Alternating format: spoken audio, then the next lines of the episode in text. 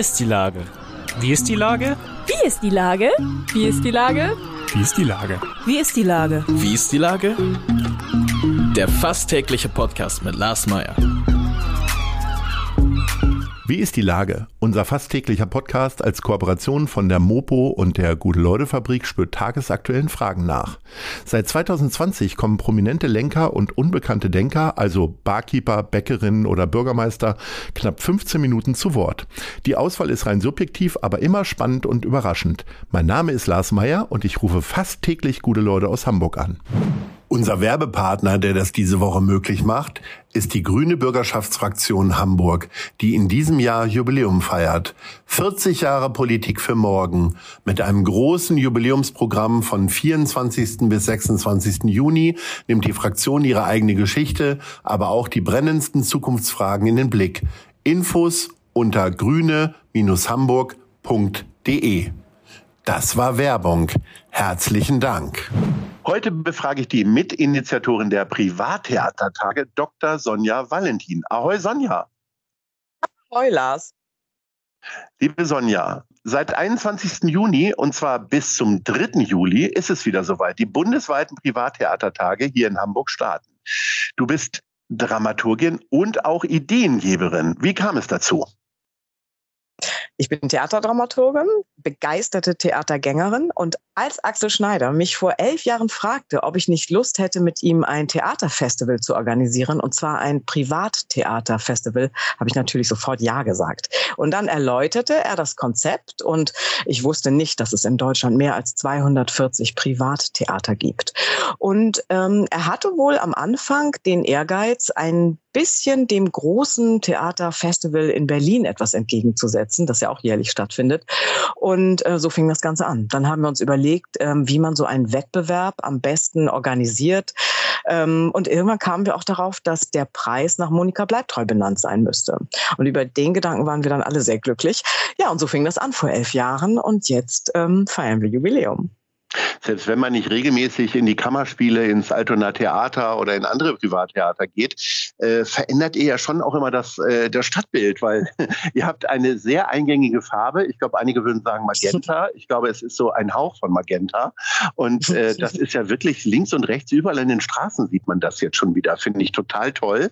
Ähm, Jetzt haben ja über 120 Stücke sind ja eingereicht worden. Zehn Prozent werden nun gezeigt. Hat die Jury mhm. einen guten Job gemacht?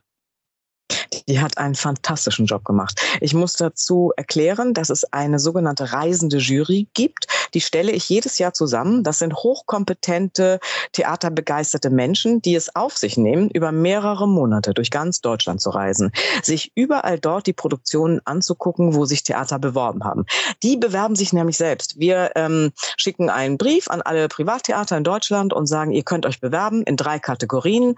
Klassiker, Drama oder Komödie. Ihr könnt euch auch in jeder Kategorie bewerben mit drei Produktionen. Dann gibt's diese Jury, auch aufgeteilt nach den drei Kategorien.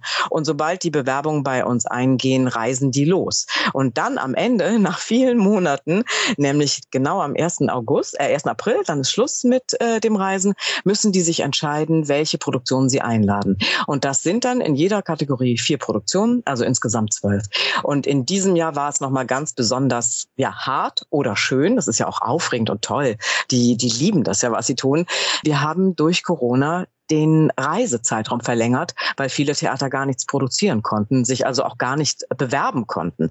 Also sind die im Prinzip fast zwei Jahre unterwegs gewesen und hatten dann am Ende diese unglaubliche Zahl von exakt 122 Bewerbungen und haben das auch alles gesehen.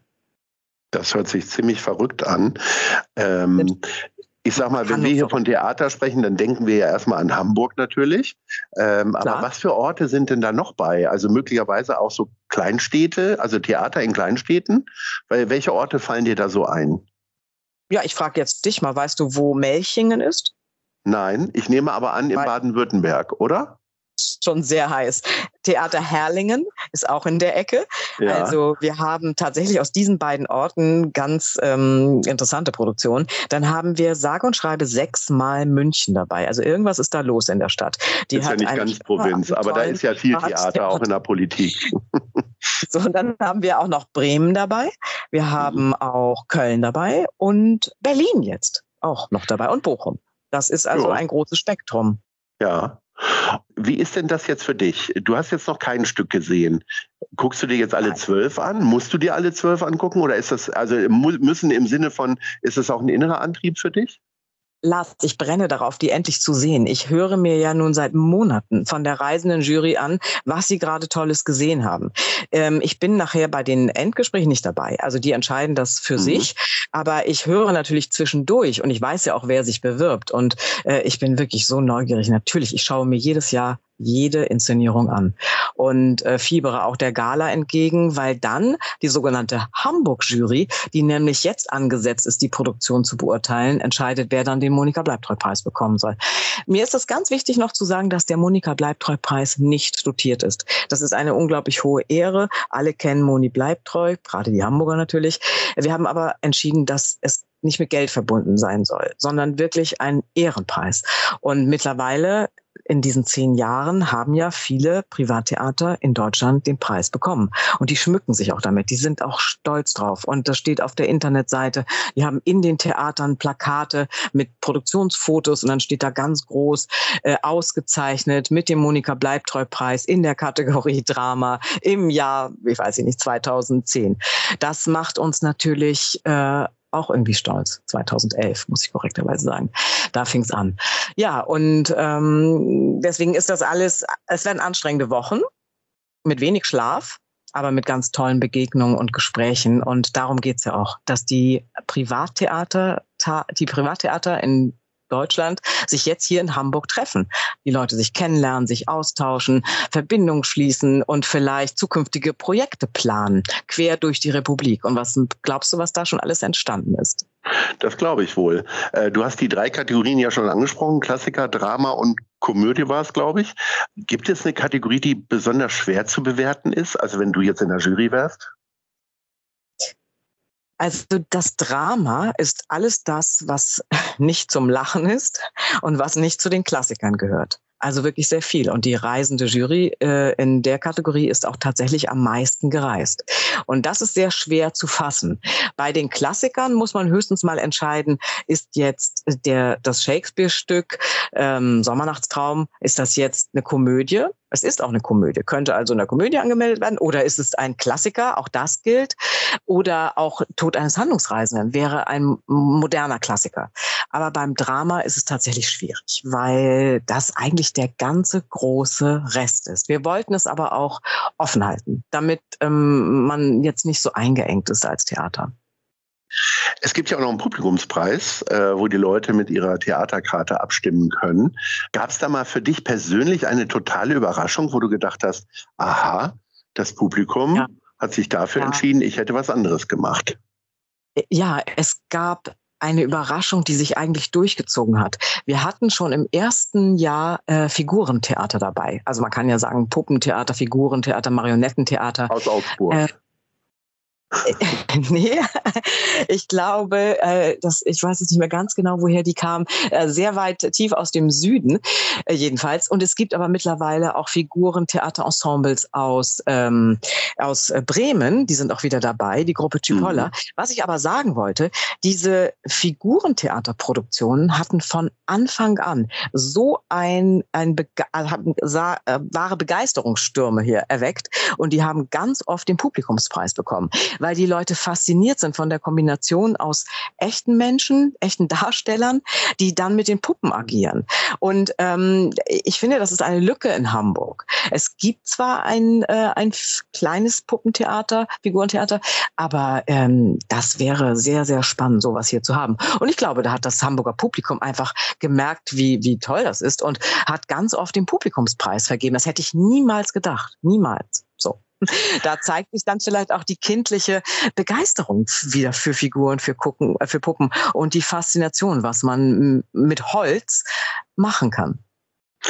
Die Privattheatertage haben begonnen im Altona Theater. Sie enden in den Kammerspielen und dazwischen werden auch noch viele Hamburger Institutionen bespielt. Äh, allen voran das English Theater äh, in diesem Jahr das erste Mal oder aber auch das Monsuntheater. Wie ist denn, also das ist ja dadurch auch ein großer Branchentreff, ein Hamburger Branchentreff. Äh, wie ist denn die Situation insgesamt in den Privattheatern? Also wir haben ja von Anfang an gesagt, dass wir gerne so viele Hamburger Spielstätten wie möglich involvieren wollen, damit es genau diesen Austausch auch gibt. Und ähm, es ist dann unterschiedlich. In diesem Jahr ist zum Beispiel das Ernst-Deutsch-Theater nicht dabei, das eigentlich in jedem Jahr dabei war. Das hat dann terminliche interne Gründe. Aber wir wünschen uns natürlich, dass so viele Hamburger Theater wie möglich mitmachen. Und der Austausch ist wirklich super. In diesem Jahr ist keine Hamburger Produktion im Wettbewerb. Manchmal ist das ja noch der Fall dass dann vielleicht vom Ohnsorgtheater etwas dabei ist. Auch da gilt dann aber die Regel, dass jede Produktion ein Gastspiel ist und auf einer fremden Bühne spielen muss. Gleiche Bedingungen für alle. Ähm, so, das haben wir in diesem Jahr nicht. Aber in der Tat, das Monsuntheater war schon ein paar Mal dabei, hat aber jetzt einen neuen Spielort ähm, interimistisch in der Gaustraße. Also das ist dann für alle neu. Und ähm, da ja, versuchen wir einfach die Intendanten, Kolleginnen Kollegen alle auch zu motivieren, zu kommen, dabei zu sein, die Leute kennenzulernen. Und das sind ganz aufregende Dinge. Also wir hatten mal aus Stuttgart eine riesige Produktion, die ins Ernst-Deutsch-Theater äh, passen sollte die eigentlich auf dem Blatt passte das Bühnenbild auch. Aber in der Realität, nachdem die Sattelschlepper das dann von äh, Stuttgart nach Hamburg transportiert hatten, stellte man fest, dass irgendwie diese riesige Ernst-Deutsch-Theater-Bühne doch zu klein oder nicht äh, tief genug war. Und dann musste ja, eigentlich am Tag der Aufführung oder maximal einen Tag davor noch schnell ähm, etwas ersonnen werden, damit dann die, der Abend so über die Bühne gehen konnte. Wie er Wurde dann abgesägt oder was, wie habt ihr euch So ungefähr. Ich, ich, will da nicht in zu viele technische Details gehen, aber man ja. hat eine Lösung gefunden. Okay. Und äh, insofern, das ist auch immer eine, eine Co-Produktion, also nicht eine Co-Produktion, eine Kooperation, wollte ich sagen. Und mhm. das macht das Ganze spannend. Sehr spannend ist es ja auch, was deine Top 3 ist, sind Geschenkeläden. Und ich würde gerne von dir jetzt zum Abschluss unseres Gesprächs wissen, wo kaufst du denn am liebsten Geschenke ein? Platz 3 zum Beispiel. Ja, ich muss, also was das muss, ich möchte auch gerne Premierengeschenke machen, den ja. Kolleginnen oder den mhm. Gästen. Und äh, ich liebe Bücher, deswegen gehe ich ganz auf den Buchhandlung und meine Top-Buchhandlung ist da die Buchhandlung Samtleben im Literaturhaus, weil man da ganz toll beraten wird. Ja, und Platz zwei? Ähm, wenn ich was Originelles suche, das gilt auch für Weihnachten und ähm, Geburtstage, gehe ich sehr gerne in den Museumshop der Hamburger Kunsthalle. Denn was man da an originellen, schönen Dingen findet, findet man nirgends sonst. Tolle Idee. Jetzt bin ich aber sehr gespannt auf Platz eins. Ja. Ja, ich bin ein äh, Kaffee-Maniac, aber ich lieb und ich liebe Becher und die schönsten Becher gibt es für mich bei Gschwendner im Mühlenkamp. Das ist eigentlich eine Teehandlung, aber ja. die haben die schönsten Fine Bone China äh, Becher und ähm, damit bereichere ich gern meine eigene und auch anderer, anderer Menschen Sammlungen und verschenke die wahnsinnig gern. Liebe Sonja Valentin, äh, ganz herzlichen Dank für diese super Geschenktipps, aber natürlich auch äh, für die leidenschaftliche Darstellung der Privattheatertage, die jetzt laufen. Und wer jetzt noch keine Karte hat, spätestens jetzt ist er im Internet und äh, holt sich welche hoffentlich. Das Programm ist sehr vielfältig und selbst ich als, ich sag mal, nicht Theatermuffel, aber eher Seltenergeher, habe große Freude, mir alleine das Programm schon anzulesen. Also, bis dahin und Ahoi! Vielen Dank. Ahoi. Bis bald.